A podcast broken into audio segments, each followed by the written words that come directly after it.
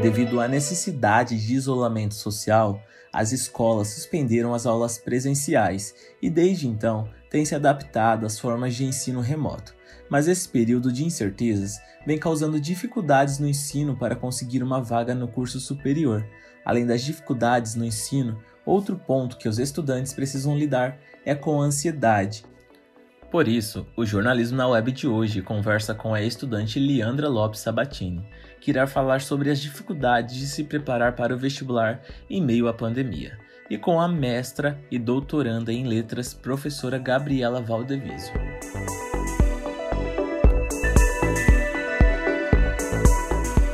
Leandra, você se sente preparada para fazer a prova? Me sinto preparada para fazer a prova. É, sempre, eu sempre acho que tá faltando estudar alguma coisa, que eu não vi tudo que eu tinha que ver, mas dentro do que eu consegui, do que deu para estudar, eu me sinto preparada. Assim. E quais têm sido os maiores desafios de estudar sozinha na pandemia? Para mim, o maior desafio de estudar sozinha na pandemia é não ter um professor para perguntar, esclarecer coisas, dúvidas que sempre surgem enquanto eu estou estudando.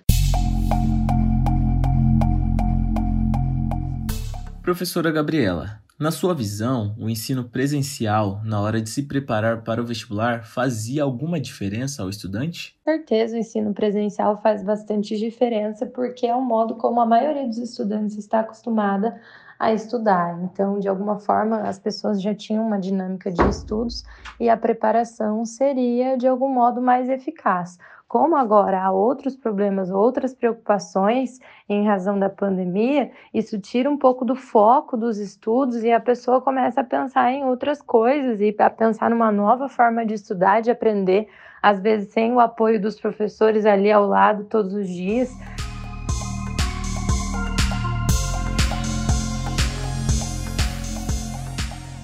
Como você lida com a ansiedade estudando em casa, Leandra? É meio complicado lidar com a ansiedade estudando em casa, porque eu, pelo menos, sempre me pego pensando se eu estudei as coisas que eu precisava, se eu estudei certo, se eu tô bem preparada, um monte de, de pensamentos que que ficam martelando na cabeça toda hora, então é bem complicado.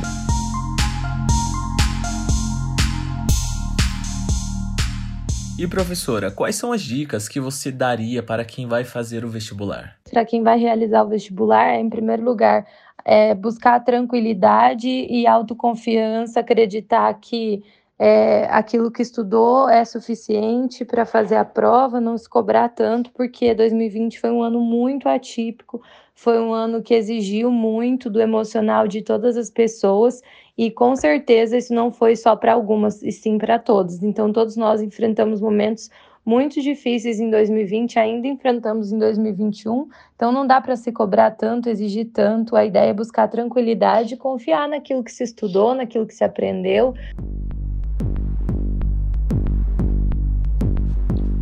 E esse foi o episódio de hoje. Leonardo Fontinelli para o Jornalismo na Web.